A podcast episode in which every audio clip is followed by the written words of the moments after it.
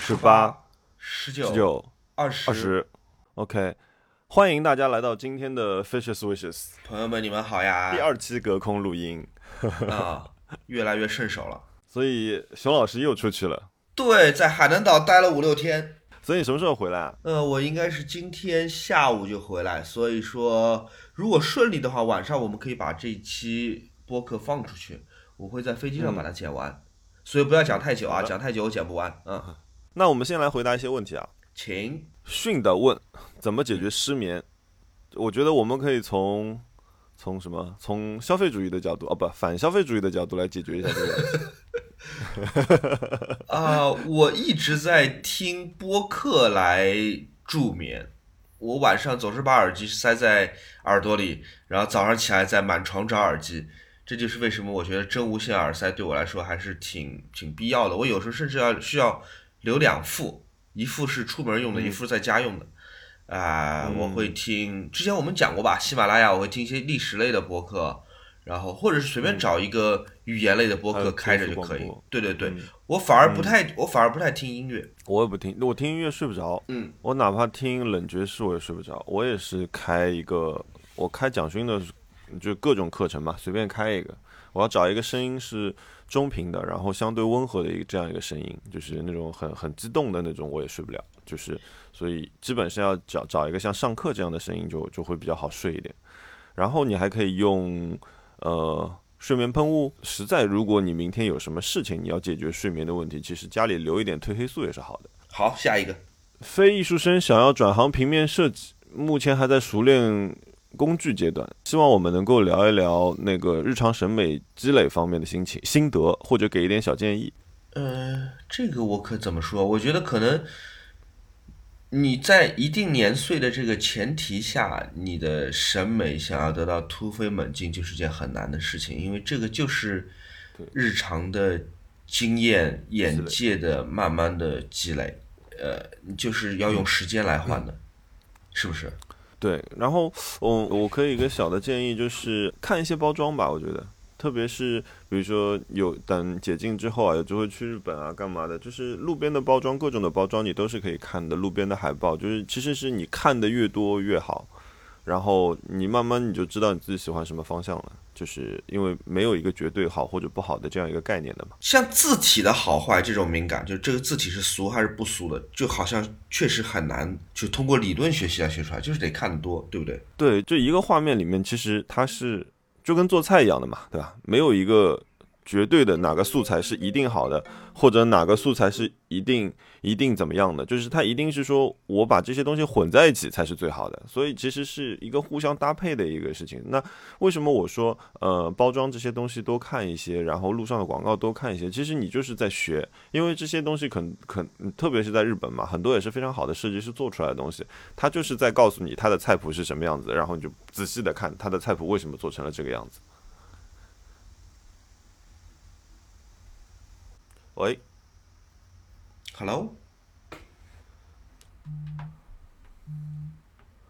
喂，哎，我刚刚这边那个电话突然打进来了。哦，好，行，那继续吧，下一个问题。嗯，好，下一个问题就是呃，威廉詹士和 Cherry 撒撒撒问有什么好的听洗澡听歌听播客的解决方案吗？然后或者是在卫生间里面装音箱有什么好的方案吗？Sonos 有一款防水的，叫做那个 Move 吗？对，我买了一块，嗯，我要去，我要去 Sonos 收税，嗯，收税。我我是在卫生间装了一个装了一个 Sonos 的 Play One，呃，但是就是有一个事情要注意的，就是它是说它是防泼溅的，普通的潮气什么其实还好，但是在卫生间里装音箱，除了那种专业设备啊，就是说它有这个呃防水啊、防潮啊这样的功能的，呃，那其他的建议不要放在太高的位置，因为水蒸气是往上的。反正 Move 因为它是可以拿来拿着走的嘛，这就是为什么它叫 Move 嘛。嗯就是如果你要洗澡的时候就拿进去，洗完澡就拿出来，不要一直放在里面。嗯，我是在里面放了个一。一代是防水的吗？这合合适吗？一一代是防泼溅的，我我查过，所以我就把它放在卫生间里。但是我是放在离比如说淋浴那边远一些，然后比较低的一个位置。哦 OK，OK，下一个问题，鸟类发言问：终于完成了隔离，明天要回上海了。八月在上海干什么好？嗯，恭喜你啊，先终于完成了隔离。八月在上海干什么？你马上要回来了。上海电影院开了之后，我觉得突然之间有很多事情可以做。哎，对，健身房是可以营业的，餐厅有很多可以选择，电影院开了，对，游泳馆和游泳池应该也都开了吧？少量少量开放了，嗯，对，所以还是挺多事儿可以做的。嗯，嗯，OK，下一个问题，呃，想知道你们终极梦想的一件家具是什么？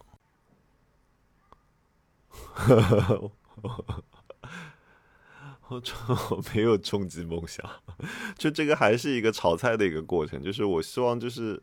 我家里终极的样子应该是每一件家居之间是是一个和谐的状态，但是他们之间又有各自的个性。然后，比如说，比如说我昨天在想啊，你像我，我昨天在跟朋友聊的时候，我说我不知道接下来如果我要换沙发的时候，我应该换成哪一个沙发，因为比如说我我最终会放的三个，一把是 LC 七，对面放了一个瓦西里，然后那这个时候你你中间这个沙发应该放一个什么谁的沙发呢？那放一个 Detail Rooms 的那个沙发吗？还是怎么样？因为我想说，哎，那三个设计师对吧？他之间是不是应该也形成某一种像他们在这边有一个有一个谈话的这样一个一个感觉？但是同时大家用的材料都是，比如说我都选择了那个呃呃镀铬的颜色，呃镀铬的钢和那个黑色的皮，就就我我我喜欢这种样子，所以我很难说我的终极的一件梦想家具是什么。我懂你的意思，我之前可能会说我想要的。一个终极的家具是 Dieter Rams 的六零六的呃搁置架那个柜子的系统，但是自从我看见就是六零六放了东西之后是什么样之后，我就觉得啊，这不是我想要的终极家具，它甚至不是我想要的家具了。我会觉得它是一个单独适合在设计博物馆被欣赏的一件作品，但一旦它开始承担。每日日常使用的这个责任，这个柜子就会显得非常的臃肿，非常非常琐碎。我有点跟你想的一样，就是我不需要什么终极的家具，因为家具最后的目的是服务我的日常生活。那如果要供起来，我就觉得很头疼。如果只是日常使用的话，它可能就是宜家就足够了。最主要的是它组成的一个气氛，是这个在我看来是一个很好的秩序。嗯。因为终极这个概念太难了，我选了这个，那另外一个怎么办？对不对？对，是的，成年人不要做选择。嗯，对。然后楠木烂梅子问：如果我有很多很多很多很多钱去买你的东西，你觉得什么东西是无价的？你不愿意卖？可以稍微实际一点，他说。但我觉得这个问题本身是不实际的。多少钱？我得说实话，我得考虑考虑多少钱。我刚刚想说，有一些有很多钱，有一些有个人记忆的东西，我可能不一定愿意买。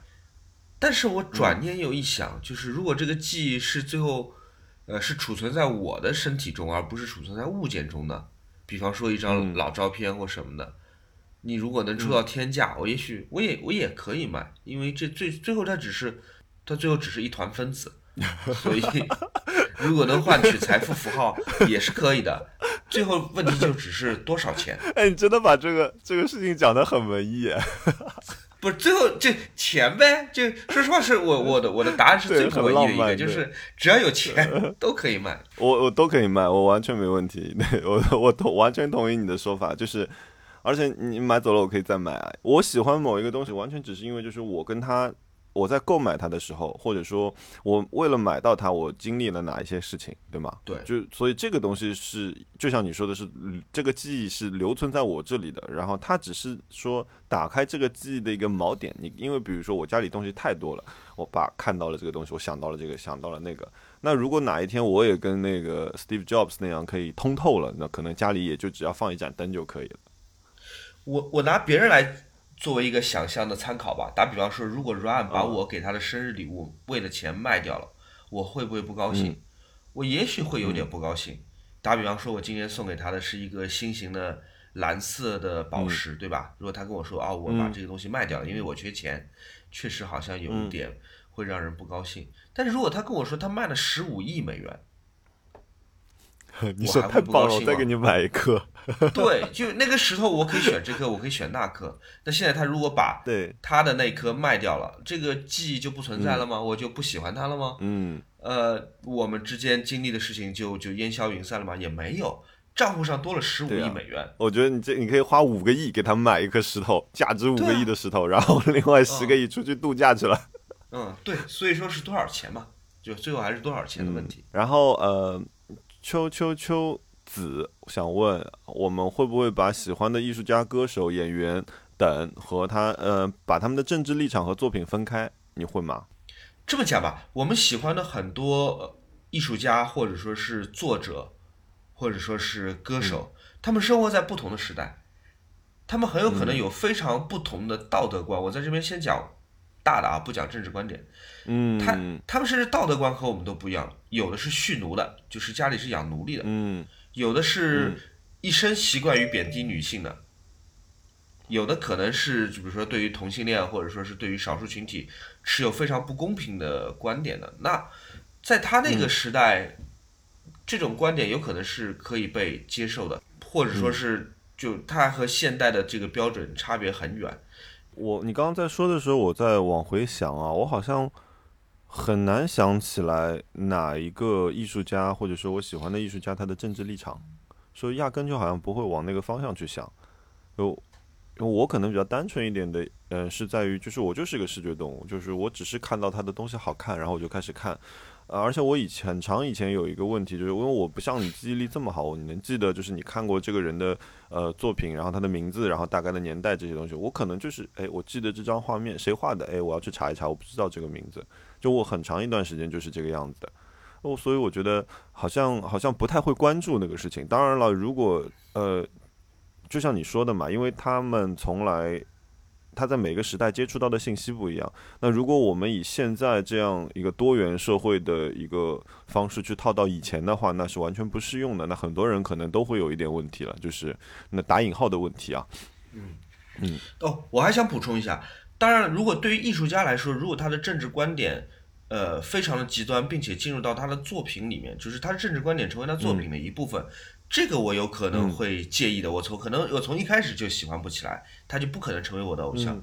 打比方说，如果一个非常右翼的一个艺术家，他的作品是关于歌颂种族隔离、歌颂呃纳粹或者说是法西斯主义的，这个我肯定不会一开始就不会喜欢嘛。但是如果你先告诉我说，瓦格纳可能会成为纳粹德国的一个精神偶像，但是他的音乐是好的，这个我我我不是很在乎的啊。呃，有人问我有什么好的平面或者排版类的书籍推荐，我还是那句话，就是说，嗯、找一些那有一些合集你可以看的，比如说什么 ADC 啊，早期的 TDC 啊。呃，我为什么说是早期的 TDC？近两年的作品我有点看不懂，这个是你解释一下个个人感受。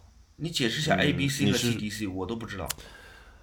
ADC 其实就是日本这两本都是日本出的年鉴，那 ADC 是广告年鉴合集，它里面包括有呃广告包装 logo，它可能会就是分类分的比较细，它就像平面设计里面的各一个课程，它会一个一个分，然后当年呃一些比较好的成功的作品，他们会放到里面去，然后 TDC 呢是。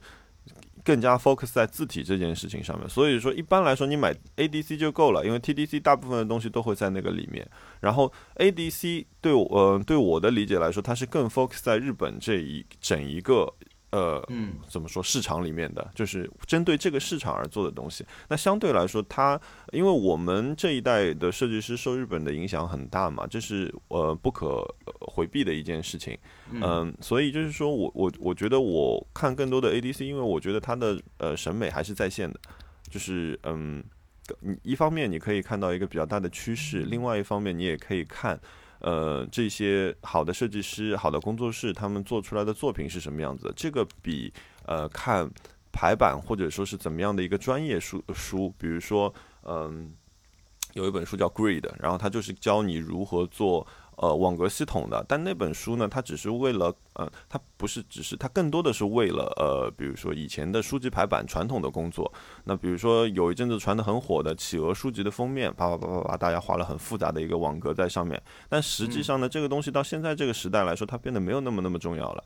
现在特别是已经进入网络社会了，那我们的载体的尺寸都已经变掉了。那你再怎么去画这个黄黄金分割啊，这些东西都已经变掉了。所以我觉得就是说，看当下，看现在，呃，跟我们社会很接近的这些呃广告啊什么的书籍，还有就是逛超市。我以前特别喜欢去逛进口超市，就是这里面你可以看到很多很多东西。然后这样讲到这里的话，我们又要回到讲宜家这件事情。我作为一个平面设计师，我曾经以前一直是一个平面设计师。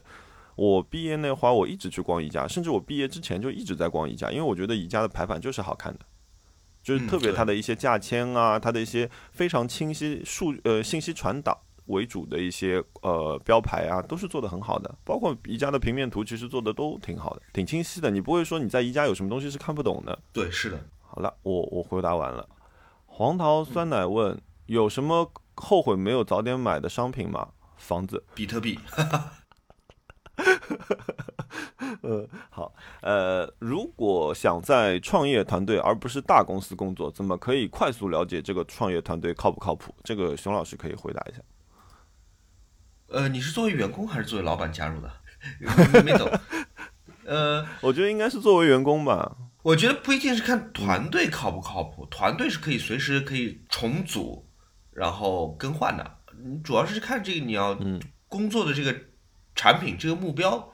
是不是合理的？你是想找一份工作，还是说你很喜欢这个东西？如果你是创业团队，我觉得最主要是还是看这个产品有没有前景吧，就是他这个判断合不合理，决策合不合理。嗯，啊，团队就如果有一两个人不行，随时可以换的，呃，除非是老板啊。如果你觉得这老板本身是不靠谱，就是很迷信或者很成功学，或者总总而言之有各种让你第一眼就觉得不爽的地方，那就不要待下去。嗯，然后呃，马卡恩问。能给酒量不太好的人推荐一点口感不错、度数不太高的酒吗？我推荐白啤酒。哎呀，我忘记这个有这个东西了。对，对啊，白啤酒啊，我很喜欢那个福佳。嗯，哦，福佳，福佳好喝的，那 福佳是快乐水。对。呃，我我大概会推荐，如果你呃跟人出去吃饭，可能配个什么美酒、美酒加苏打这种吧。但是就是要慢慢喝的，对哦。我有一个提醒大家一个事情，就是呃，如果你比如说你喝酒，就是刚刚开始喝的时候，虽然我给你推荐的是美酒苏打，但是呃，为什么我说这个东西要慢一点喝？啊任何酒精被喝过苏打水之后，都会一下子爆开，你知道吗？就是一下子就上头了，所以要慢慢喝。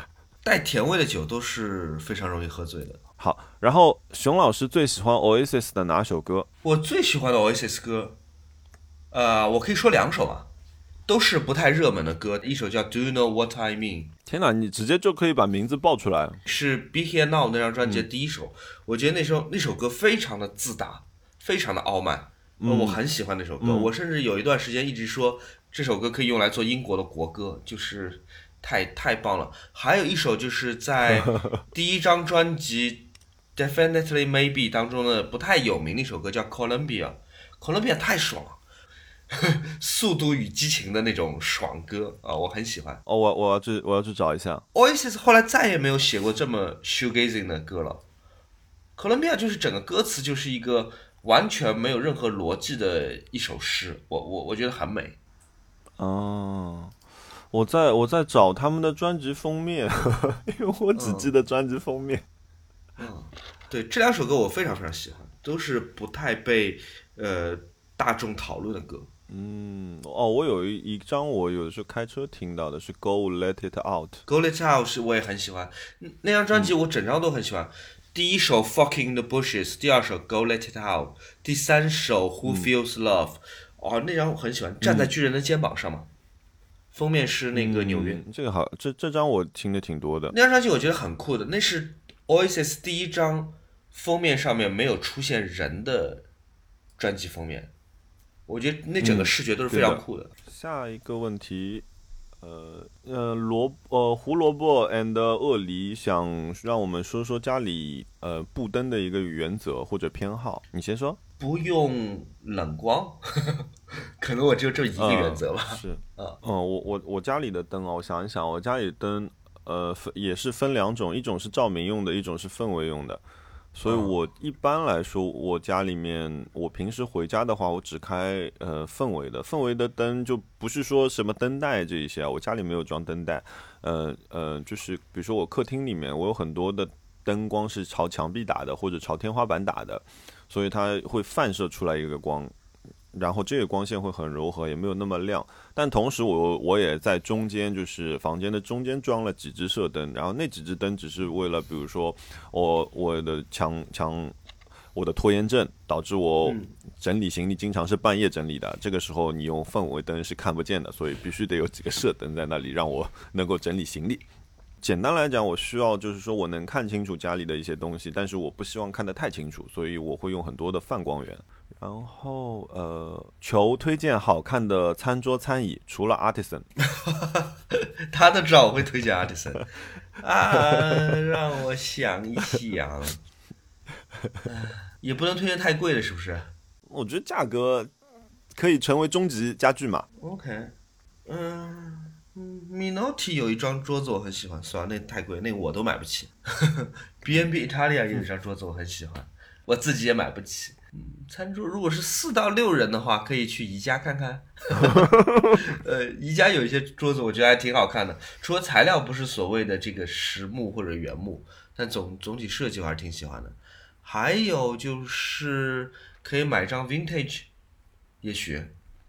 去那些上海那些二手家具店看一看，那些中古家具有没有中意喜欢的，应该还可以连着餐椅一起买到的吧？如果有的话，比如说如果你买 Artec 的 Artec 九零那个系列，我以前用过的一张餐桌的话，那它是很容易配餐椅的，因为就是 Stu 六零就是它的餐椅。嗯嗯嗯。哎，Floss 那个灯的那个设计师叫什么？Michael，就那个大胡子的啊，是想不起来他名字。他给 Casino 做过一个。桌子很好看的，我回头可以放在 show notes 里面。好呀，那个是我很喜欢的，但是呢，价格是就是电洽的这种，就是我估计肯定是五万以上了。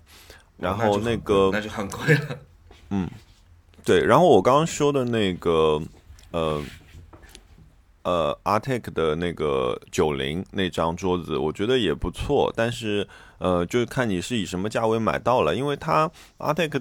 嗯的技术在现在我们看来就是弯折那些木片嘛，然后用呃非常规的方式，其实就是在当时是非常规的方式，就是用螺丝钉去固定这些呃桌子椅子。那我觉得它放在那边确实是很漂亮，但是它的价格稍微有点贵，因为它如果我们用最普通的话来讲，它就是一个呃升级版的，呃材质更好，呃细节更完善，曲线更漂亮的一家。然后还有就是我我的那张餐桌嘛，那个餐桌我还是很推荐的，虽然现在涨价了，嗯，但是我还是觉得有一些独一无二的东西是蛮好的。最后再说一个桌子，我觉得很经典的就是 Jean Pluvio 的桌子，就是那个那个，你知道它有一套餐椅，然后就是前面的呃椅子是细钢，但是后面是一个三角呃钢片的，就是呃那个椅子。嗯，在那个在那个 v c h a 的那个纪录片里面有有着重介绍过那一套，就是我觉得那一套是非常非常好看的，就是而且也挺适合各种风格的。我感觉你推荐这些都不便宜，是不是？都不便宜。哦，对了，黑好像有一套挺好看的，但我忘了叫什么名字。哪一套？你说黑黑黑色的那套？黑色的那套对，是的，它有一个有点哑光面的一张有张桌子，我还记得挺好看的，也不算贵，一万多块钱好像。嗯，对的，然而且是大尺寸，是一万多块钱，应该是 CPH 的那个系列啊，是 CPH 一零啊，还是 CPH 三零啊？对，然后我在我在店里看到腿腿也是可以换的，因为因为 Hey 它有一个技术是好的，就是说它的那个桌面，嗯，但是我觉得不知道这张桌子用的是不是这个桌面啊，就是雅面的，然后嗯，它有很多写 New Order 他们这个系列的写字台桌面，它自己研发了一个材料，这个材料是微微有一点点弹性的，以至于说就是呃。你在上面写字的时候，你是下面不用垫东西的，就是比如说你画草图啊，做什么啊，其实书写上面会很舒服。这是他们这个材料。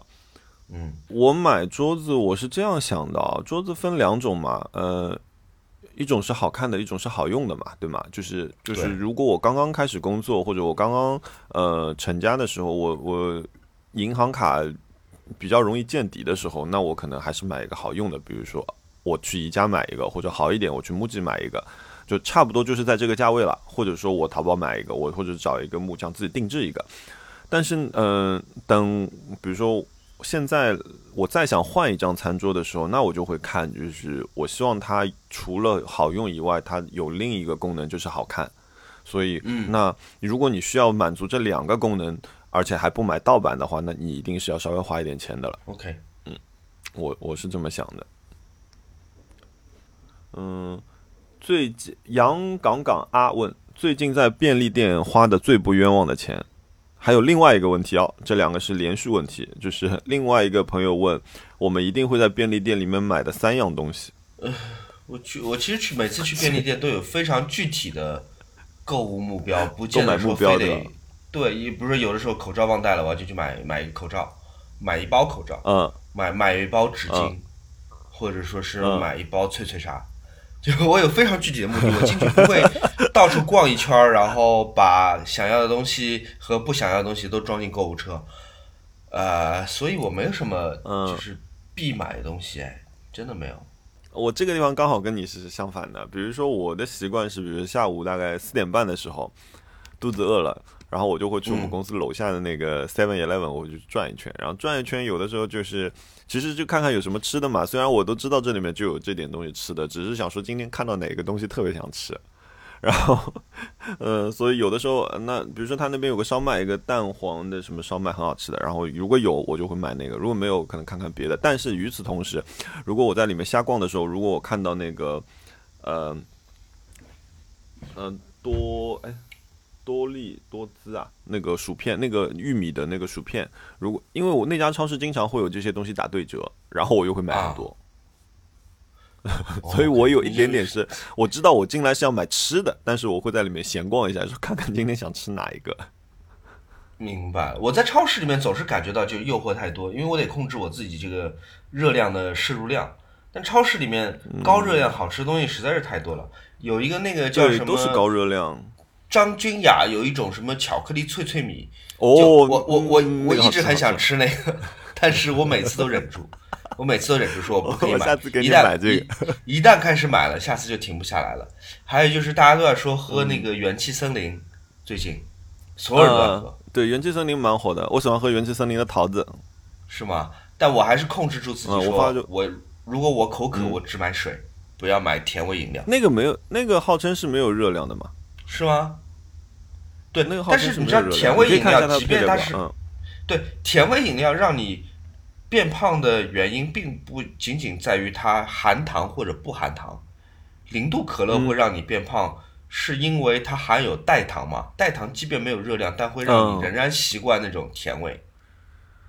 哦。因此，就是你对甜味会有一个依赖，你还是会在生活中的其他时候补足糖分。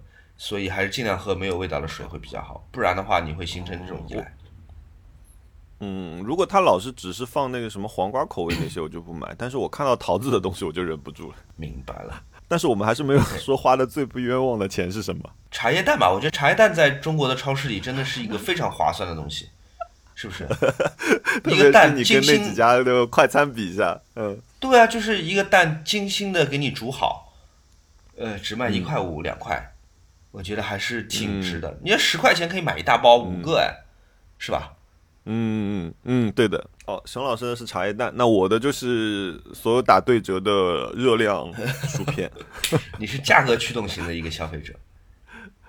就因为我要吃的薯片其实很多个，然后我现在因为我也不敢乱吃，因为就是你晚上跑步，你就是你晚上跑步跑五公里，跑了半个小时，你一看热量消耗三百七十卡。然后你这个时候再去翻开一包薯片，看看它后面的写的这个热量是多少，你很害怕的。所以就是说，现在必须减少摄入了，特别是深更半夜，嘴巴再馋，肚子再饿，就也只敢去喝几口水，你知道吗？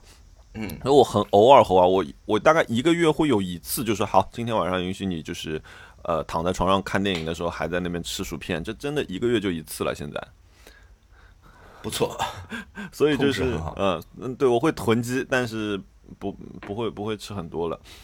OK，熊老师八月的计划是什么？目前为止没什么大计划。八月我要拍几个拍几个视频，呃，其中一个是某手机厂商和一个我很喜欢的艺术家的合作的，呃，哇一个款，对他们希望我做一个视频来做测评一下，我觉得挺开心的，哦因为那个艺术家我是真的很喜欢，呃，但是现在我还不能说是什么牌子跟什么什么艺术家。然后我已经猜到是什么手机牌子了。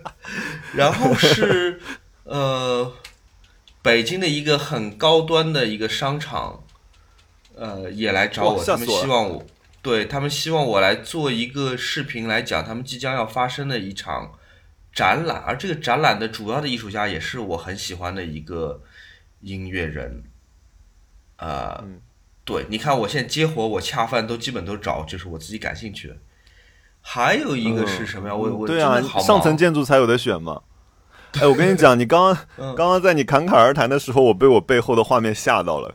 怎么说？就我刚刚突然听到了一下机械的声音，啊、因为我我才发觉，就是现在是哦，我们没有说现在十几点钟，我们两个人今天早上八点半起来开始录的这个播客，在星期天的早上，对于我们两个来说有点困难，所以呢。刚刚我我的衣帽间我进来的时候它是打开的，然后现在是九点三十分，我的衣帽间自动合上，把我吓了一跳。嗯，吓人。因为我开了一个日常嘛，就嗯对我上次也是，我有一天在在哎这个我就我就打个岔，因为我不是一直大家在问我设定了这套智能系统是什么吗？就我先简单介绍一下，就是其实呃小米有一个有一个支线叫绿米，然后它里面呢有大量的呃东西，比如说呃电动窗帘，比如说灯带，比如说智能灯泡。然后这些东西呢，全部是可以，因为嗯，只要它上面有一个 HomeKit 的认证呢，全是可以连到那个呃，就是你的呃 Siri 或者说是你的 HomePod 上面去做一个整体操控的，或者包括你也可以设定各种时间的呃各种模式。那这个东西在小米自己的那个呃软件里面是可以设置的，同时你也可以在 HomePod 里面设置。我就大概讲一下这个，中间你可能还需要买一个网网关这样。然后呢，有一天晚上我在玩对马岛的时候，有一天我就是特别早回家，然后把窗帘全拉上，然后呱一个人在床上呱呱呱玩，因为很很兴奋嘛，那个游戏非常棒。然后突然窗帘打开，我的氛围灯亮起来，真的是把我魂都吓飞掉了。因为这是一个平时不会发生的场景，就是后来我就想说，我要装一个 sensor，如果我在房间里面。你就不要给我启动这些各种乱七八糟的模式，真的，我跟你讲，我我在那边打打杀杀的时候，突然你想房间灯亮了，然后窗帘打开，这个时候真的魂都吓飞掉了。嗯，好，然后呃，他想问他的名字有点长啊，Today or Mountains，哎，竟然念出来了。呃，想问你们的唱片收藏中很有设计的、很有设计感的是哪一些？天哪，你有四千张。嗯，这我不知道，我多到不知道从哪开始说起了。你好，你想的时候我先说吧。我觉得我的唱片是因为我的唱片比较少嘛，三四十张差不多。然后呃，我觉得比较有设计感的是，除了一些古典音乐，它有一个固定的制式，就是外面一圈黄的，或者外面一圈绿的，或者外面一圈白的这样一个固定制式以外的唱片，我其实一开始去选的时候，呃，我会看这个封面好不好看，我再买。所以我大量的除了古典乐以外，或者是呃非常好的乐队，我很喜欢的乐队以外，都是因为那个封面好看我才买的。但是除此之外，我发觉我买的，比如说呃松下呃啊山下达郎和西野晴臣，还有他们不是做过很很多张呃两张呃黑胶叫 Island 的嘛，嗯，那两张我其实是因为封面买的，然后买回来。才才发觉哦，原来是他们做的，就是因为我在中古买的时候，它上面连腰封什么都没有了，然后我我也没仔细看，我就是急急忙忙啊，这个很好看，拿回去，我想说，哎，这个就算是挂在墙上都很漂亮，那我就把它买回来了。就我有很多 也是这样子的，然后包括说我因为很喜欢 YMO，所以 YMO 的每一张专辑的封面其实也也都是好看的，就是所以我觉得这个跟你喜欢的乐队其实关系挺大的。嗯，对，没错。呃，我收藏的其中有一大类风格的唱片叫做 Kraut Rock，如果用中文名来形容的话，应该叫做呃德国电器前卫摇滚吧，大概是一九七零年代这个时间段的。那这一段时间有很多的德国的小乐队，他们在做前卫摇滚的实验，而且加入了很多电器摇滚，而且很多乐队他们并没有活得很长，有的只出了一张专辑就死掉了，而且这些乐队很多在数码时代到来之后也没有被再版成 CD 或者说是 MP3，你就只能买黑胶才能够用。那一段时间因为是个完全百花齐放的一个状态，所以很多乐队他们有非常疯狂的设计，有很酷的，比如说平面设计，有很酷的装帧设计。有一个 Crowd Rock 这个德国电气前卫摇滚当中的一个大名盘，叫做塔罗牌，它的艺术家的名字叫 Walter Wackmuller。塔罗牌它这个概念很有意思，它就是一个大盒子，那个大盒子，我我打岔你一下，你有在看资料或者干嘛吗？没有，我就是背得出来的。天哪！对，对，Walter Wackmuller 其实它只是个化名，就是这张专辑当中有很多当时很厉害的德国前卫摇滚的那些就是大神参与的。然后那张专辑名字叫塔罗牌，它的概念就是关于测命嘛，就算命嘛，塔罗牌。嗯，它的正反面，那个大盒子正反面全部是银的镜面的，就是在当时来看是一个很了不起的一个装帧的一个实验。然后里面是有一整套的塔塔罗牌。那张专辑现在应该是要卖到差不多十万日元一张吧，六七千人民币。哇哦！啊，对，然后还有一张专辑我很喜欢的装帧是叫 Ashra Temple。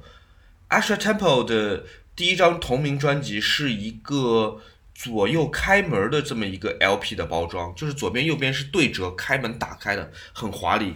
然后它整个装帧设计，我记得应该是就取自于像古埃及的那种呃石刻的壁画。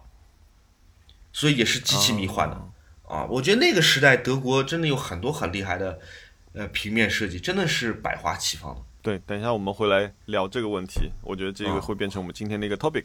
嗯，好呀，好的，呃，好，我们再回答两个问题吧。然后马游业问啊，马马游业其实对是我一个朋友，然后他问我们录音的时候喜欢坐哪把椅子，软的还是硬的？我录音你现在应该是在床上，我录音是要么是在我的书房里面。坐着他那把已经卖掉的 v i c a 不是？呃，b o 对，对，还有好几把别的椅子。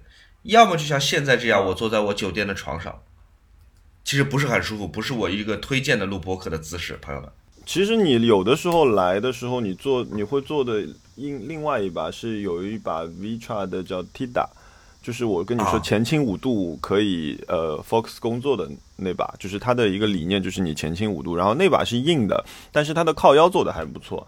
然后呃呃，对，那把有的时候你会做，然后还有就是你刚刚说的那把餐椅你会做。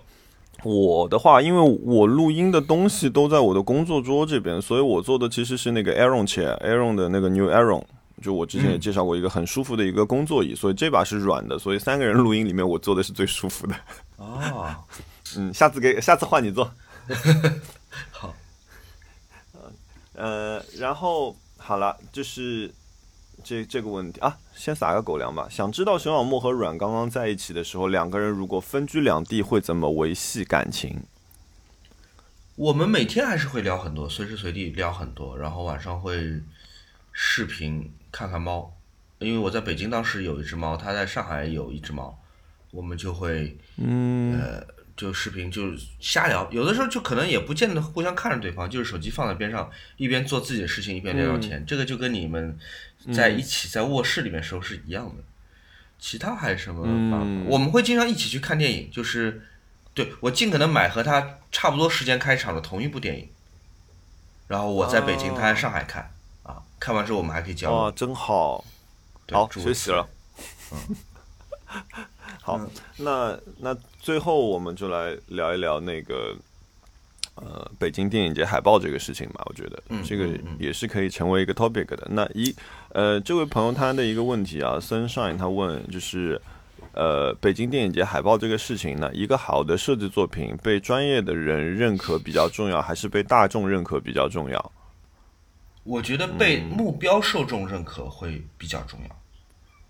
就打比方说，对我完全同意这个观点。如果这个观众本身不是对于电影或者说是较为文艺类的电影感兴趣的，他本身不是在这么一个文化消费的层级里面的。打比方说，他是在迈阿密的一个艺术经理人，他很有可能根本根本不会关心北京电影节，他也没有机会看。对，那这个海报他喜欢或者不喜欢都不重要。那如果另外一个是在呃河南一个小城镇的外卖小哥，他可能不一定有机会来北京参加北京电影节，即便来了，这也不是他感兴趣的一个事情。那他怎么看待这个海报也不重要，重要的是是能不能引起传播，能够打动人。当然，现刘志志这个海报莫名其妙引起了巨大的传播。那么，我觉得这很，我觉得我 哎，我昨天你知道吗？昨天我在跟弥合说，就是我说你 你这是一个一本万利的项目，你知道为什么我会这么说吗？对，首先来说，你们上热搜了，热搜可是很贵的，对 啊，是的。然后第二件事情来说，你还赚了客户的钱，对吗？因为客户的佣金你已经收到了，所以这个项目出来了，对吧？同时，你又给你们工作室打了广告，对吗？因为有这么多媒体 coverage 你们，对吧？对。我说这绝对就是一个一本万利的项目。我说这个项目唯一的不好就是你可能会心情不好。嗯，对，因为这个设计师刘志志，包括他们的工作室都是我们认识的人嘛。我们在评论这个事情的时候，不免有会有一些拘谨，或者说是啊，怎么讲，就不方便多说。但是我还是讲我认为呃正确的事情吧。就是设计和艺术不同的地方是在于，设计要为一个具体的传播的目标来服务的。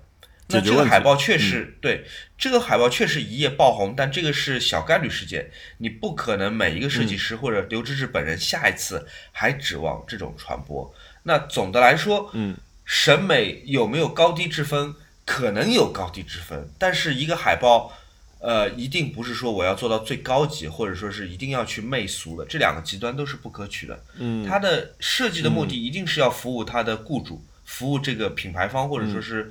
啊，呃，这个这个项目本身，然后去能够在他的目标用户当中得到一个较大的一个传播，啊，嗯，你现在如果我们现在回到一个最朴素的问题上面，就是这个海报本身好还是不好？我觉得好，我觉得设计的很棒，啊，我我本人是觉得这是一个很新颖、很年轻的一个概念，但是如果是被过度解读或者会被放大到一个呃。眯着眼看的一个角度啊，确实好像也能挑出一些，就是硬要挑出来的话，一定也能挑出来这样的那样的或一些毛病。那比方说，好像跟电影没有关系。对，但我觉得不是很重要。他现在就是想要把信息表达出来。那那现在他现在字够大了，我觉得我我这个海报我不满意的地方就是它的 typography。我讲，我觉得刘志志一定是比我更有那个发言权的，他是一个更资深的一个设计师。只不过如果我来做的话，我觉得这个 typography 我可能不会，嗯，我不会做这么满，我猜啊，你说？嗯，哎，我发觉就是我的那个做菜的理论套用在这里也是合适的。就比如说那个，我们都知道什么东西是好的，我们都比如说我们知道米其林推荐给你的东西多半是好的，对吗？嗯，对。但是其实来讲，那意大利人。喜欢吃 pasta，中国人喜欢吃，诶，亚洲人喜欢吃米饭，这件事情都是我们就是固定认知的。所以，如果你今天突然说，哦，我有一个很好的一个，我做了一个很好的 pasta，我给到你中国人来吃，那中间确实是有一部分人是可以接受的，但是大量的人他还是选择说，哦，我想吃米饭，就是因为我觉得这个，就为什么讲这件事情，就是说，嗯，还是就是我觉得设计不存在绝对的好与不好，对与不对，或者是被谁认可不被谁认可。就我以前，我觉得我在 Frog 那个时候，我学到一件很重要的事情，就是说，呃，如果你这是一个有佣金、有有怎么说是客户付钱的项目，那你其实最重要的是帮客户去解决一个问题。那呃，除此以外，如果我们能在呃视呃视觉上面、设计上面达到更好的一个效果，那是附加的，而且这也是为什么人家配你那么多钱的原因。就包括说那。一家公司来找 Frog 做一个设计，做一个网站，它可能和找一个小公司做一个网站，它的价格可能会差到十倍、二十倍以上。那他找 Frog，那因为你 Frog 你再次你不可以做的比就是小工作室做的不好，因为我给了你这么多钱，你应该 hire 的是最好的人来做这件事情。所以，我我我觉得。所以，我们其实应该还是要说，那这件事情到底是合适不合适？因为不要比，比如说像，嗯，你说的，我如果我们抛开其他的东西单来讲，这张海报，我觉得是好很好的。因为我我一开始有没看是谁做的嘛，我就突然哎，北京电影节出了这样一张海报，哎，蛮好的嘛，哎，把它存下来，就是这就是我我自然而然做了一件事情，我就是把这张海报存下来。那一定是说，因为我被它的画面吸引了嘛。嗯因为我们如果反过去看，因为我看到网上很多人在做一个比较，就是说呢，呃，第一期，因为第一第一届的那个海报好像也是天坛，然后拿第一届的海报跟这一张来比，然后呃拿上海的海报跟嗯、北京的这张海报来比，然后我当时其实头上是有个很大的问号的，因为。作为一个设计师，我看到这个东西的时候，我说嗯，这个东西需要比吗？就是我们自然而然心里想到的一件事情是是需要比吗？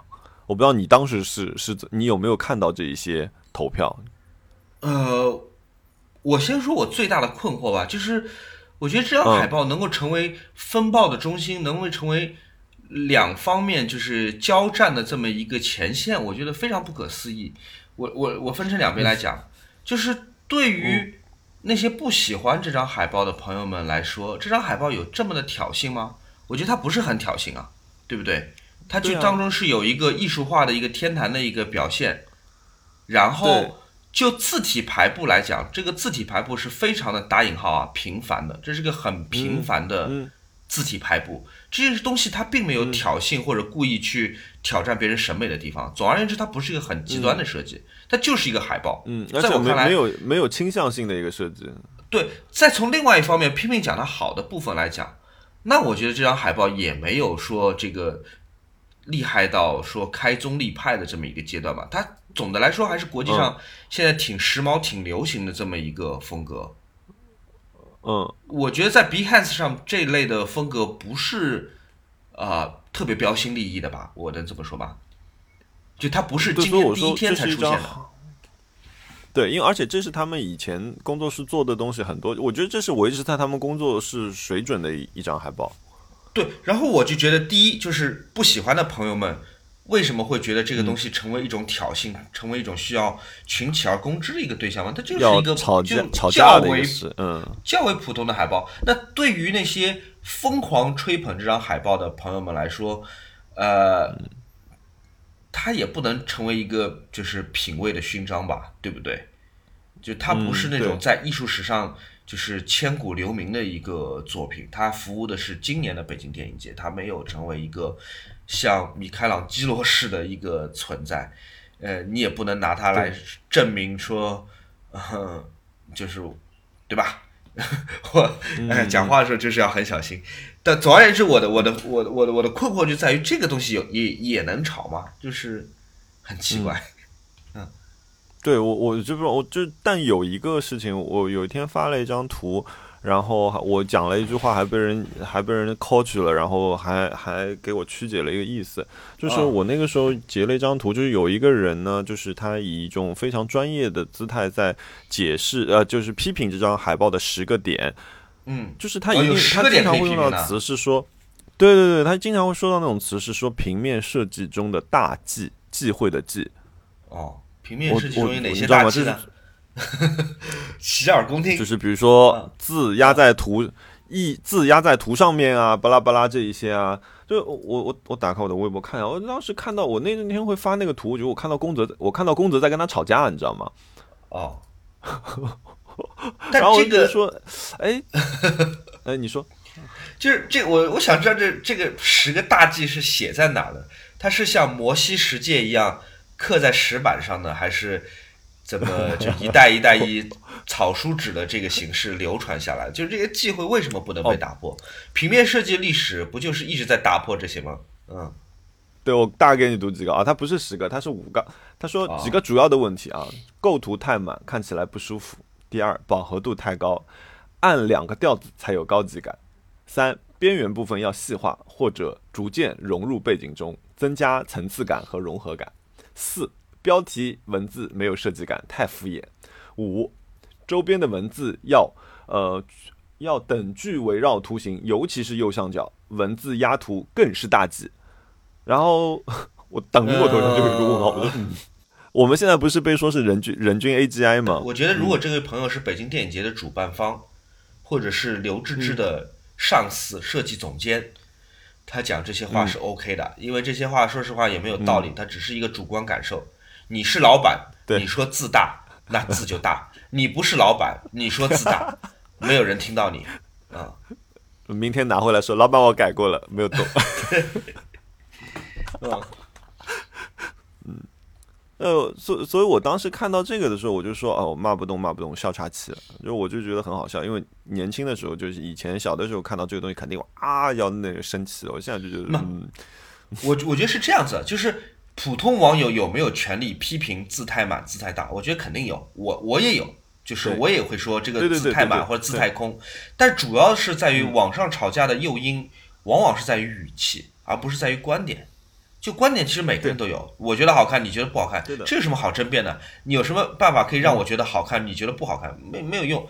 但是最主要是语气，如果上来就是以领导的口吻来表扬或者批评，或者就是以老子这个是这个世界审美第一，我告诉你，你看不懂，你就审美不好。我觉得语气就是最后会导致这种极端化的表达。骂战，你越是傲慢，越是想要强压人一等，越是会换来对方的这种反扑。最后就变成情绪化的宣泄，没有人在讨论，就是真正的设计了。就是最后大家都不相信说我们的讨论能够帮助刘志志成长，我们只相信我们的讨论能让我在我的时间线上显得更厉害，更懂设计。那这种这种讨论就会很 很没有营养，然后就会让刘志志这种人赚到了他自己买不起的热搜，是不是？呃，对，呃，嗯，但但我们的观点啊，总的来讲，我我们觉得这是一个一个好的设计作品。当然，我不知道，呃，我觉得他可能就是说，呃，可能可能芝芝老师他的一个一个审美，可能更更对于普通呃人来说，就是我们日常生活中不接触设，我这个普通人完全打引号，就是说指的是呃日常生活中不那么接触设计或者。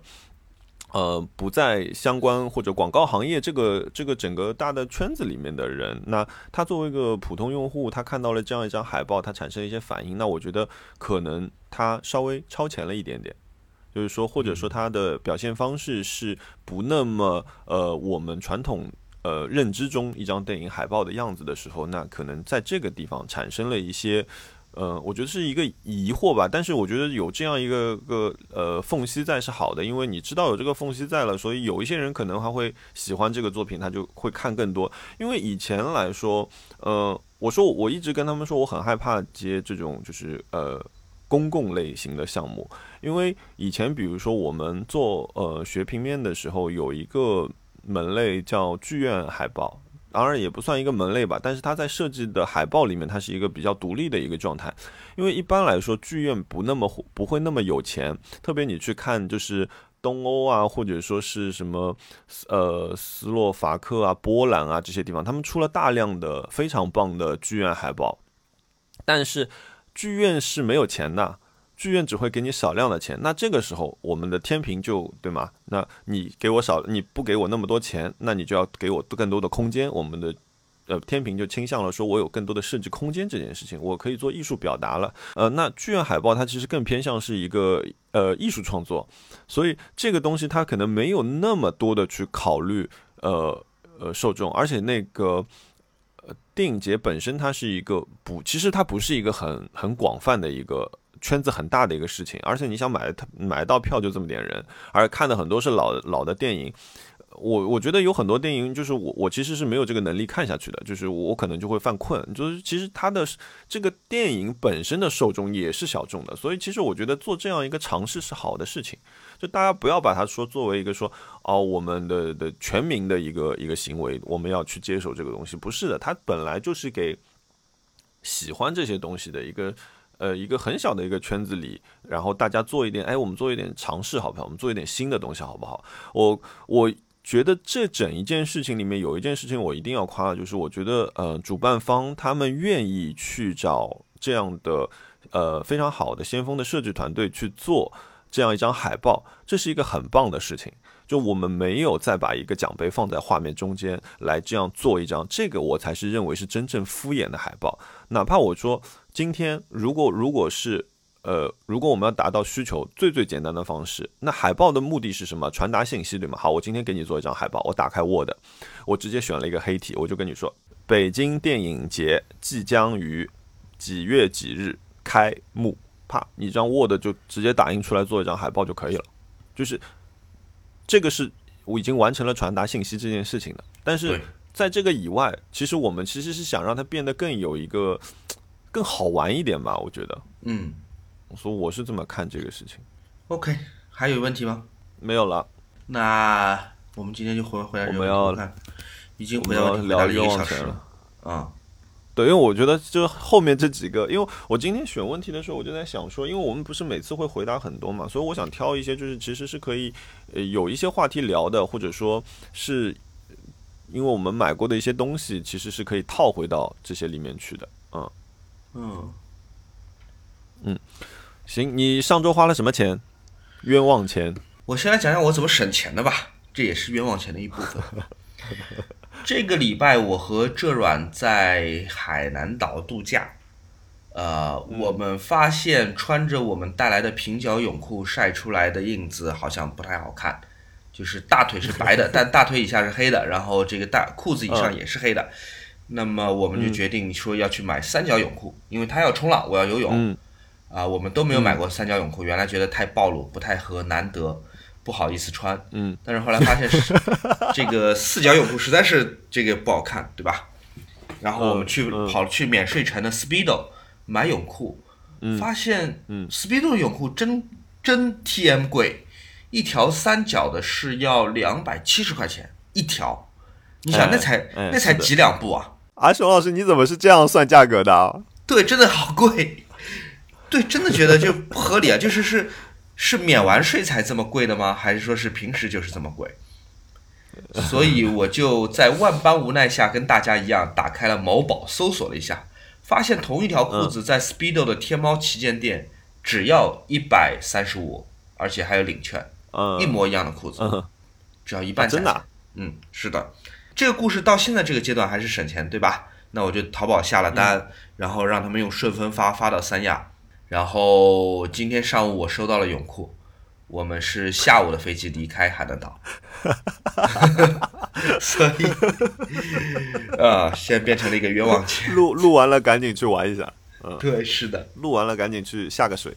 啊，这就是一个冤枉钱，买了一条，呃，省了一半的钱，但是只能玩三四个小时的一条裤子。嗯，好，这个嘛，这对，我不知道你怎么看，就是如果你知道，呃，嗯，你要么被狠宰一刀，要么就是不能够及时收到，在电商和实体经营当中，你会怎么选？当然，你肯定会选二百七啦，但这个听上去是不是有点太不甘心了？我我会穿回平角短裤。啊，那那我这两天确实是这么干的。嗯我因为我可能会穿回去，然后就回来，就是等，因为我可能复原速度比较快，所以我在复原的这个阶段，我可能就是天天穿长裤。嗯，OK，你没有回答我的关键的问题，就是我我想的是，确实啊，一百多块钱对我来说也是可以承受的，嗯。我我可以立刻在实体店买下来，当天就穿，嗯。啊、但是我就觉得有有种那种一口气咽不下去，就凭什么你店里面卖二百七，淘网上只要卖一百三十五，就 太不合理了，就这个嗯就太欺负人了，感觉对的，啊，对的你不就是欺负我我？回，现在只能在你这儿买，所以那个坐地起价嘛，我会有这种感觉。嗯，就我回答你这个问题啊，就是如果说我没有带泳裤，嗯我会买的，我会在线下直接买，因为就是这段时间本身也是成本嘛，所以我希望在这段时间能玩得开心，所以我会愿意付这个溢价。嗯呃，但是如果我带了，我看到这个价格我不会买。然后还有一个事情，如果我在呃三亚还会再待一个星期，嗯或者还会再待整呃两三天这种，那我可能会网购，因为我可能要算一下时间，因为我想说，万一哎寄到了，就即便你用顺丰。呃，两天你寄到了之后，我玩不到了，那我可能也这个钱就变成冤枉钱了，对吧？啊，也是。OK，然后我本周还买了什么？呃，不一定算冤枉钱的。我买了一本书，我不知道播客里好不好讲。啊对，是一个美国作家叫 Graham Allison 写的，叫做中文名叫做，这是本正规出版物啊，朋友们，叫《中美嗯，注定一战，中美能避免修昔底德陷阱吗？呃，我还没看，但是我买了这么修昔底一本书。德陷阱，修昔底德陷阱是指当一个国家成长为超级大国之后，它和原来的超级大国霸主国家之间往往不能够避免一战。打比方说雅典和斯巴达，呃，打比方说一战时候的德国和英国。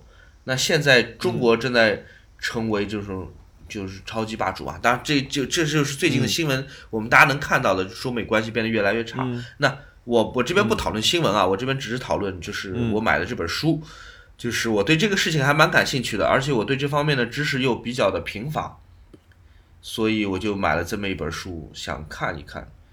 呃，同时有点把它当做占卜书的这种心思吧。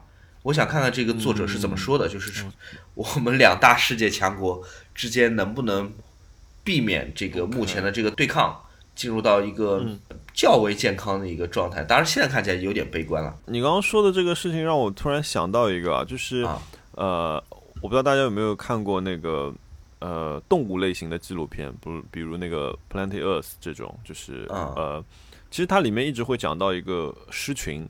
或者说是黑猩猩的这样一个群落，其实这你就你刚刚说的这件事情，如果我们呃不讲国家层面，或者说是那个呃文明层面的事情，我们回到最最原始的这件事情来讲，那狮群里面经常说啊，有新的狮王来了，那必将和老狮王有一战嘛，对吗？嗯，这个辛巴讲的也是这个故事嘛，对吧？对，这就是学习底的陷阱。对，但是我希望就是人作为智人，应该会有一些其他的解决方案吧。对，我觉得其实很大程度上面来说，全经嗯全球化经济确实是让华尔街那些人就是赚到了足够的钱，但是同样的，它也是让就是怎么说，整个世界它处在一种很微妙的平衡里面。就是说，呃，我没有办法打你的原因，是因为我有很多东西在你那边。其实这个，如果我们说到底，这就是一个一个互相牵制的一个条件嘛。嗯。对，你想相比希腊和斯巴达那个时代，现在中美就无论在经济、文化、贸易各方面都是你中有我，我中有你，对吧？而且我们曾经有过对很好的关系，在克林顿时代，就是中美的那种蜜月期，然后能够带给双方都很高速的经济的增长。然后我还买了什么呀？让我打开我的淘宝购物。哦，对了，我花了一笔大钱，这周我花了一笔大钱。你。你每周都花了一笔，但这笔钱是是能够能够生钱的钱。对，我和 Ryan 在我们住的小区里又租了一套房子，一百三十。哦，你的工作室？对，我们现在住的房子是有一百七十平米吧，靠近田子坊。我们想了半天，我和 Ryan 一人一半出钱，我们又租了一套一百三十平米的一个空房子，现在还没有拿到房子，但是已经把定金和。呃，房租和押金交去了。哇，我可以问多少钱吗？你可以呃，九千三一个月，其实还挺划算的。哇，那还好哎，九千三一百三十平米啊。嗯，因为 Ryan 自己在做他那个品牌 OG 嘛，他需要仓库，需要办公，需要地方放打印机。我可能会需要一个固定的房间，用来设置呃照明、灯光，然后用来做视频拍摄或者是直播。嗯。所以这个空间消耗还蛮大的。如果这一套东西放在我们自己家的客厅，每次用完之后拆掉，用的时候装起来，那个太麻烦了。我觉得这个这个麻烦我承受不起。你又可以买新桌子嘞。呃，对，是的。现在发愁的就是整个房间的家具怎么布置。那因为这是个纯工作的环境，我就不舍得花太多的钱，有可能就一家选一选吧。我觉得。嗯，其实也够了，其实也够了。我上周这个钱也不是冤枉钱，是必要的钱，但是上周让我重创了，就是上周是压死我的最后一根稻草啊，就是不是上周吧，应该算是本周吧，就是我给车子花了一笔大钱，嗯，然后他们分别有两件事情构成，第一件事情是我车子跳了保养灯，所以我车子要去保养了，然后我那辆车吧，你也知道，就是保养起来还挺花钱的，就是哪怕一个小保养花了我两千块钱。就是一般来说啊，我以前开开开一系的时候保养可能就是八百多块钱那种，那两千多块钱就啊，那好吧。但是呢，因为我因为是我的保养期是一年一保嘛，那它保养期跟那个我购购买汽车保险的时间是重叠的。然后呢，为为此我又花了哦，我昨天刚刚付掉的钱，昨天花了八千块钱。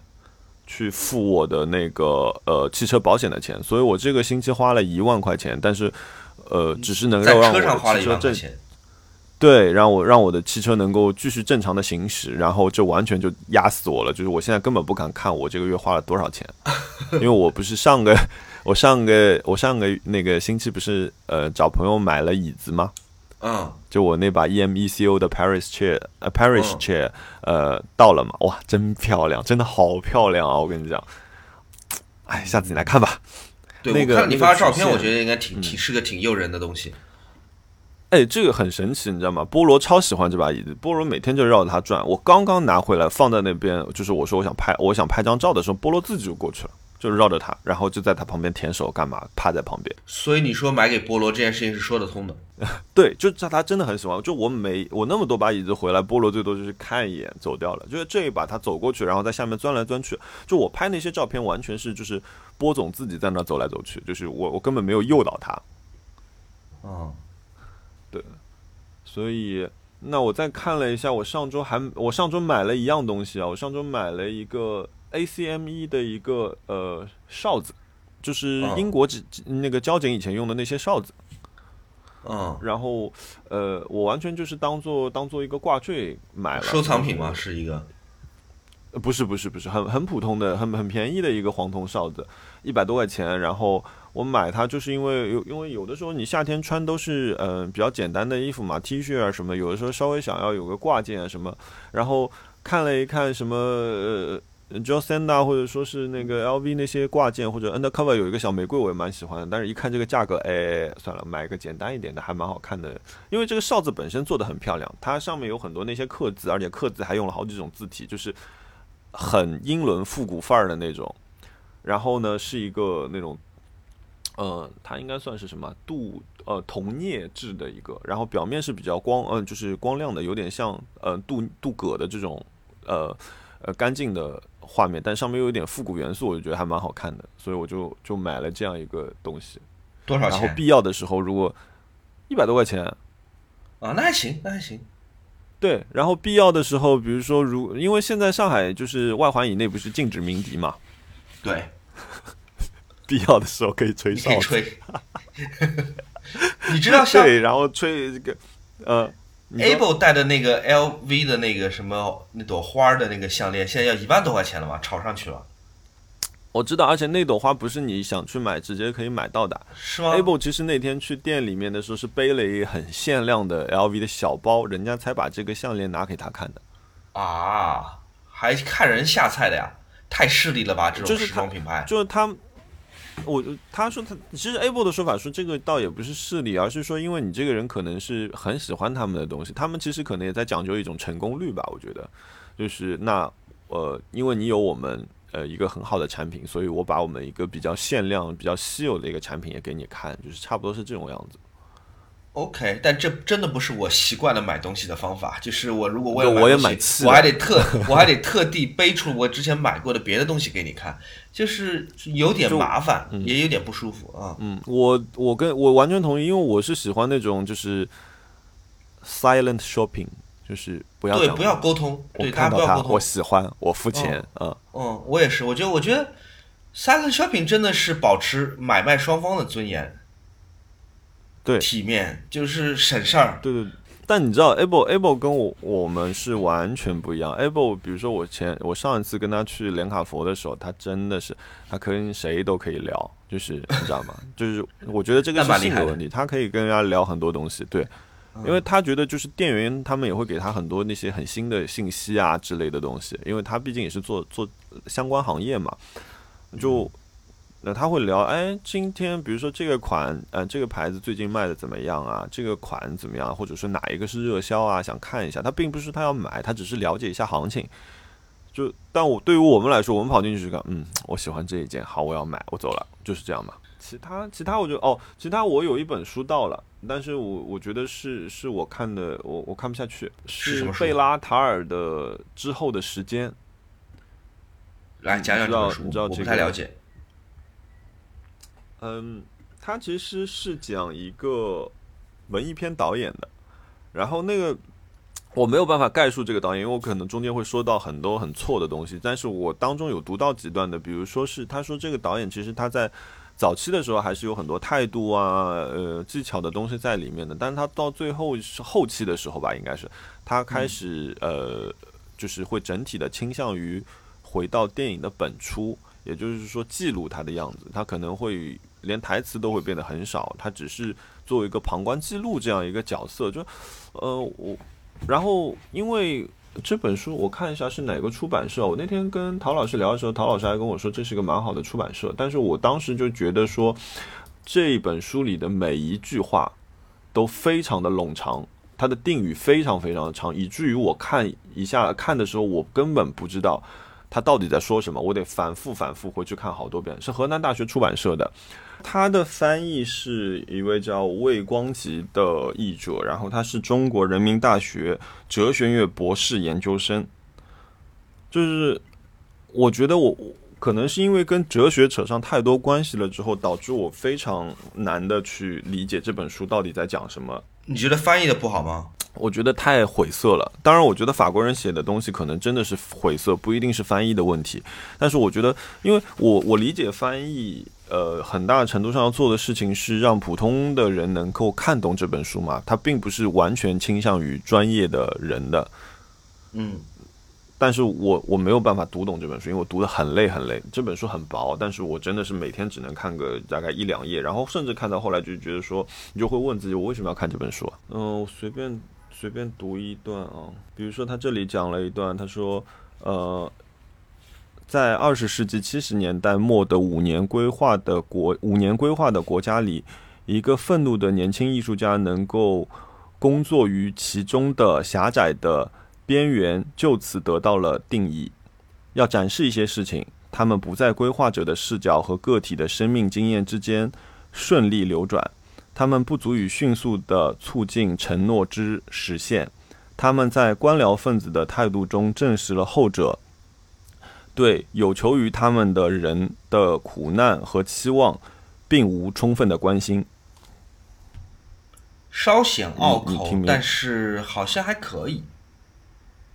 对，就是因为我中间自己加了很多停顿，但反正晚上睡晚上看的话，确实很容易睡着。对，哎，刚刚有一个失眠的听众，我我我建议你可以花三十块钱买一下这本书，二十九块四，你可以加入购物车。这本书的封面做的还蛮好看的，嗯。然后贝拉塔尔应该也是一个一个一个挺好的一个导演吧，应该是一个实验的做实验的一个导演，所以我觉得也许有些人有听众会喜欢他的电影，你们也可以看。之前看过的最催眠的关于电影人的书，应该就是塔科夫斯基对谈塔科夫斯基。我知道，真的好，好，好催眠，看五行立刻就是可以睡了，关灯，晚安。打开。对对对，我突然想起来，本周我还花过一笔冤枉钱，就是太痛苦了，以至于我都快忘记了。但是我现在又想起来了。呃，你在淘宝直播买过任何东西吗？没有，没有，没有。我在淘宝直播，没有。我本周在淘宝直播。买了第一件东西是一件大大大大冤枉钱，是什么？我在我朋友东来的直播间买了一箱李子柒的螺蛳粉，我从来没有吃过螺蛳粉，我也从来没有在淘宝直播间买过东西，但是当时看他直播的时候吃的很开心，我就觉得哎我要试试，而且大家都说这个东西好像现在很网红或怎么样。我应该可以呃喜欢，我是一个心态很宽容的人，我怎么可能会不喜欢呢？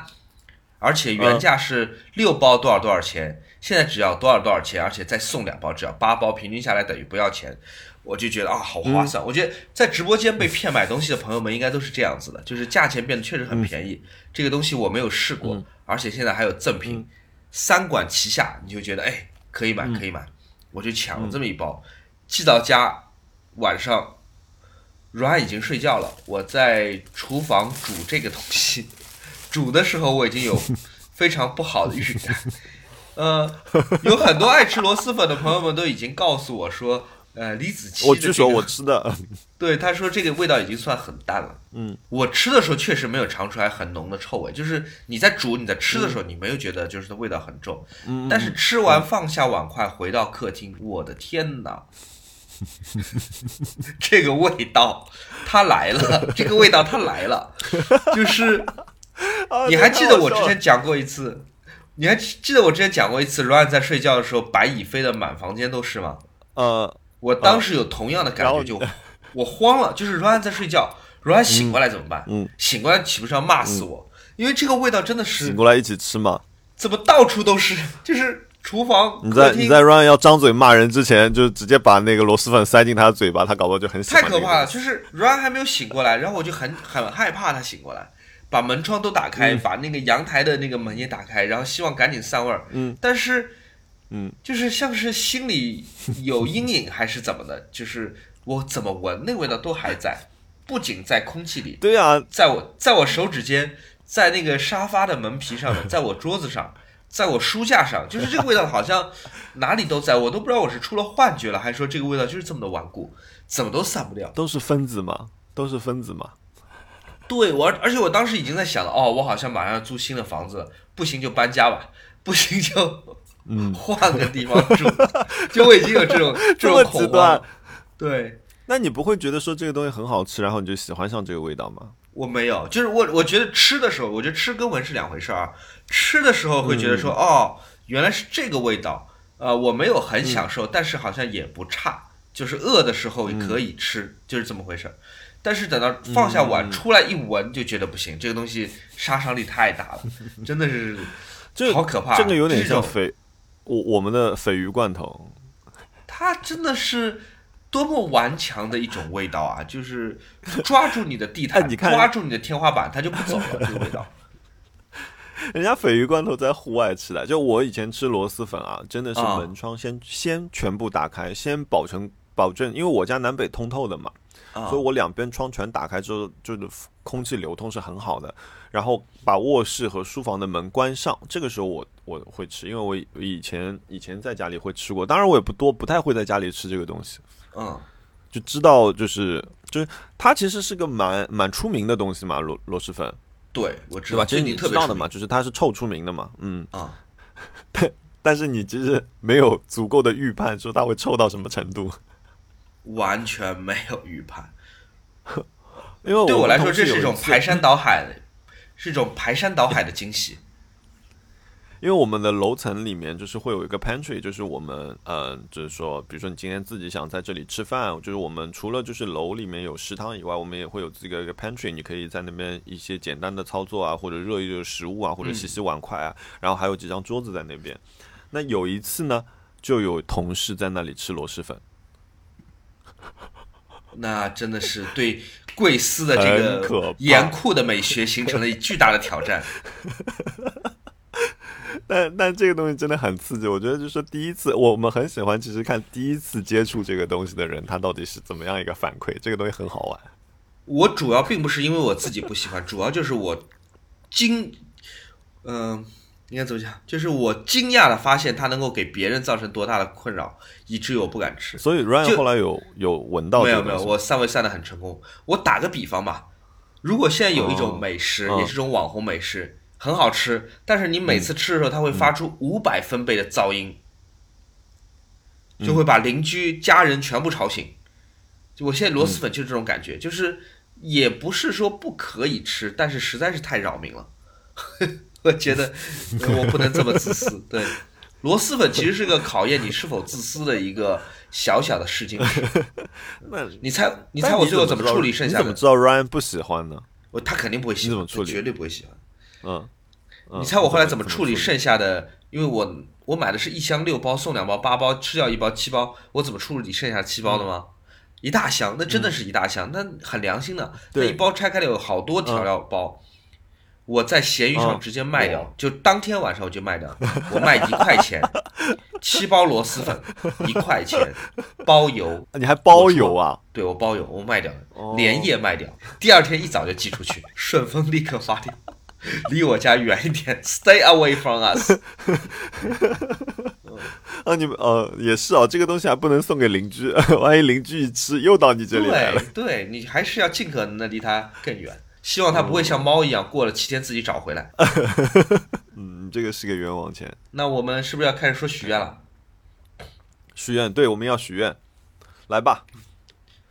我有什么可许愿的？我自从买了表之后，真的是无欲无求。哦，索尼 A7S 三厉害，哦，你朋友们，索尼哦 A7S 三你这个很厉害。无欲无求了一秒钟，嗯，对，两万四，两万三千九百九十九嘛。嗯，比起它的性能，其实还我觉得还是还可以啊，对啊，这对个可以的，嗯，是个干活的机器啊。你现在用的，你现在是什么机器啦？其实你可以做替换的了。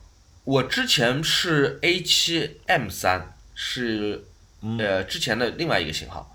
然后我听说 A 7 S 三快要出来之后，我因为我有个朋友嘛，影视飓风他们给 A 7 S 三在拍广告的时候，已经偷偷告诉我了，说你赶紧把你现在手上所有拍视频的机器卖掉，说这个机器太厉害了，所以我就是哇，这个我们可以播出来吗？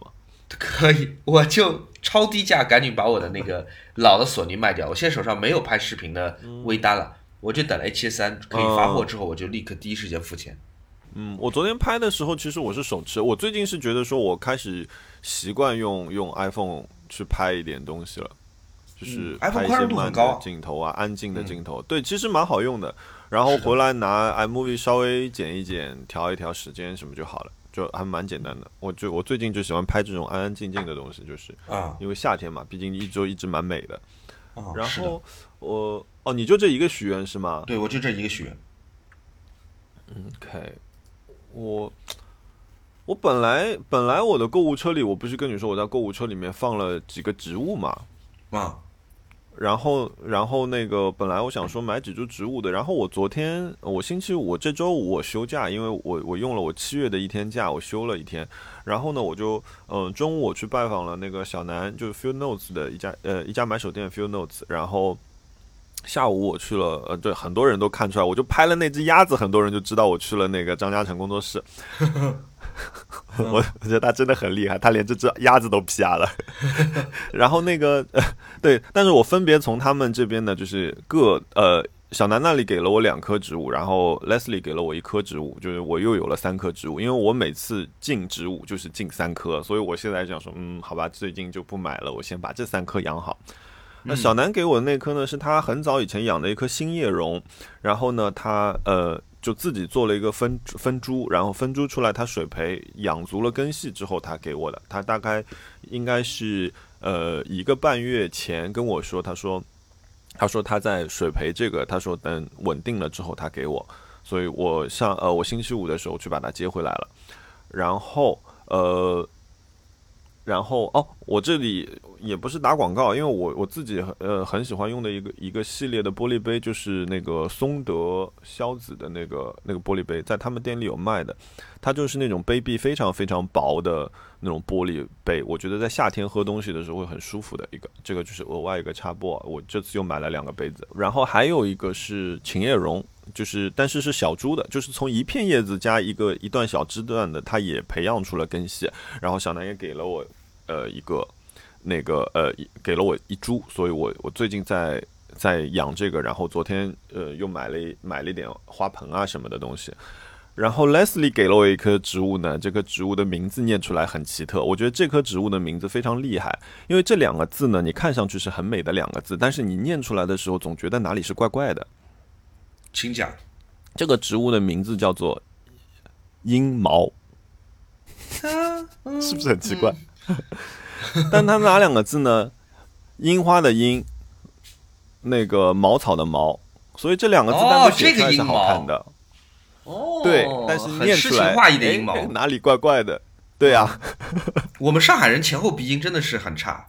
然后他说那个他上面他给我的时候上面还有一些青苔嘛，所以就是每天要喷点水。然后他说到时候花长出来就是一朵小小的红色，很漂亮的。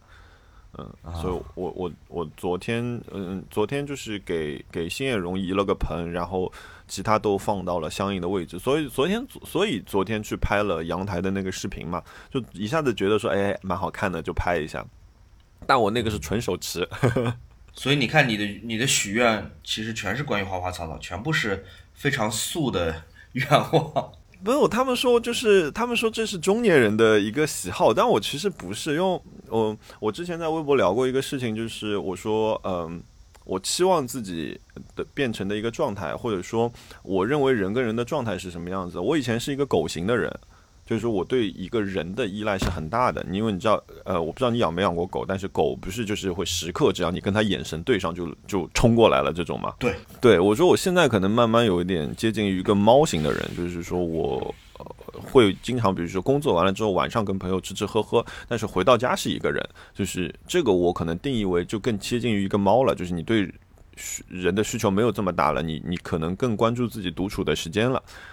那我觉得，呃，养植物了之后，我觉得其实终极状态是植物型的人，就是说我就在那边，我我。你需要的时候你来找我，但是我可以一直在那边自己很好的一个生长。那我我也有的时候需要你的关注，但是如果你不关注我，我也可以继续生长下去。那不错，嗯，对，所以我觉得这个就是因为我那个时候我一直说，就是我那个时候拯救我的那棵大叶伞的时候，大叶伞上面只有三片叶子了，然后也已经发黄了，上面还有介壳虫，就。几乎是一个绝望的状态，试图去拯救它。一到最后，你看我昨天拍的时候，它已经长了很大株了，然后枝繁叶茂的。我就觉得这个，当它第一颗芽冒出来，你看到那个绿色、那个尖角出来的时候，那个状态太棒了。那个那种那种生命的那种感染力，就是是会让自己感动的。你很有成就感吧？把它救回来。嗯，对，非常有成就感。我我有一个小本子记着，就是说今天是几月几号。它状态什么样子？上借口虫还在。我今天买了一瓶新的药，我想给它，我给它试了一下。然后今天几月几号，我给它浇了水，土壤干到什么程度？就是我，我是以这种方式在记录，因为我那个时候并不善于养植物。然后我到后来就是开始熟悉它们的规律了之后，我才开始停止记这个笔记。但是那一段时间，秦叶榕跟和那个呃跟这盆那个大叶伞，我是完全有一个完整的记录去记录自己怎么把它们两个救回来。所以你还有其他的类别的欲望吗？其他类别的欲望，家具也不必买。我有，我有，哎，有有有有有家具有家具有家具有。我刚刚就是我有一个我有一个 vintage 的东西，我想买的，它是呃一九六零年到七零年德产的一个镜子，它一个小小的镜子，然后它是一个太阳型的，然后表面是鎏金的，就是这个镜子我会买，但是这是这是你喜欢的东西吗？这听上去不像是你的。口味多少钱吧？我先问。呃，两千块钱不到一个镜子，我截了个图给你看。好。嗯，我我觉得，我觉得就是它可以成为我家里面的一个一个装饰元素，我觉得还蛮好看，因为它不大。它如果大，我就吃不消。它其实是一个很小的一个镜子。你打算什么时候买？嗯嗯，发工资。但这个要是我，我肯定是不会选的。我觉得这个太。太古典了，太装太装饰感了嘛，对吧？对，是的，哦，也不是，我不排斥装饰感的东西啊，就是装饰感是 OK 的，只不过这个时代风貌看起来就是不是我喜欢的一个样式。那回头回头你可以来看，因为我觉得我我已经想好把它挂在哪个位置了，一个一个不那么起眼的位置，但得作为一个小小的一个点缀放在那里，好嘛。然后另外我有拜托朋友在帮我就是关注瓦西里椅，然后。呃，我跟他说我不着急。嗯，对对对对对。然后还有 Barcelona Design 他们的那把那个 Showtime 那把椅子我也说过的嘛，那个上期的那个 Show Notes 里面我们讲到那把，这把椅子呢，我价格查到了，多少钱？它跟我桌子差不多贵啊！我觉得你说是桌子你买到手的价格还是现在市场价？是两万七还是五万四？就是两万七左右。这把这把椅子的价格区间啊，就它有它它有一个就是那种工作椅，就是就不是工作椅，像像 IMS 的那个就是躺椅的那种 size 的，它有如此大 size 的，然后它也有就是平时我们做的像餐椅这种尺寸的。我说的这个价格，这个价格区间应该是两万到四万这个价格区间。那你上面用什么材质，什么皮面，呃，底下用什么腿，它其实是组合型的，但这个这样一个呃。呃，椅子它的价格区间是两万到四万，那我是不会买的。就是我会看，我会欣赏它的美，呃，我也很喜欢黑米黑样，但是这把椅子我不会买的。嗯，OK，很成熟。嗯嗯，算是算是灭掉了灭掉了一个欲望吧，对。但是被价格灭掉的欲望总是会涨回来。我是觉得说不值，因为首先来说这是一个量产的椅子，第二件事情来说它没有它没有停产。嗯。而且它不是说是一个，比如说它赋予了时间意义，它没有一个时间意义，它不是一个 vintage 的产品，而且它作为一个日用产品，比如说它没有哪一个款，它是一个系列，它不是你有哪一个款说我如此经典，你一定要拥有我，就这样。那我觉得我不想花如此昂贵的价格，就是去买一个日用品。要这样的话，我至少以我现在的财力来讲，我会非常非常小心的用这把椅子。然后我可能就会跟菠萝说：“你最好别上去。”你好好跟菠萝说说，因为我。跟菠萝的关系是处在一个妥协的关系嘛？那就是说，客厅里只要我放在客厅里的东西，你都可以上去，你都可以随便干嘛，只要你别给我挠坏了就可以，对吗？挠坏了我肯定会揍他们。但如果有这样一把椅子放在那边的话，我肯定时刻我可能要放个摄像头看着它了，因为它对我来说太贵了。好嘛，其他我们就没有了。我们录了一个多小时，你还有别的要说的吗？我打我没有了。我觉得我们今天今天 今天结尾我们可以放 Oasis 那首歌。行，那。谢谢大家，我们争取今天晚上就把它放出来。哇，今天就感觉像一个延时直播哎，哇，好棒！很赶，对 辛苦你。应该是，如果我们今天能成功放出来的话，应该是从录音到播出时间最快的一期了吧？希望如此啊！我在飞机上，对，啊，要抓紧剪。哎，不要太不要太逼自己，毕竟是一个周末。嗯，好的好的，朋友们，谢谢你们收听，感激你听到这里，谢谢，我们下期再见，谢谢，拜拜。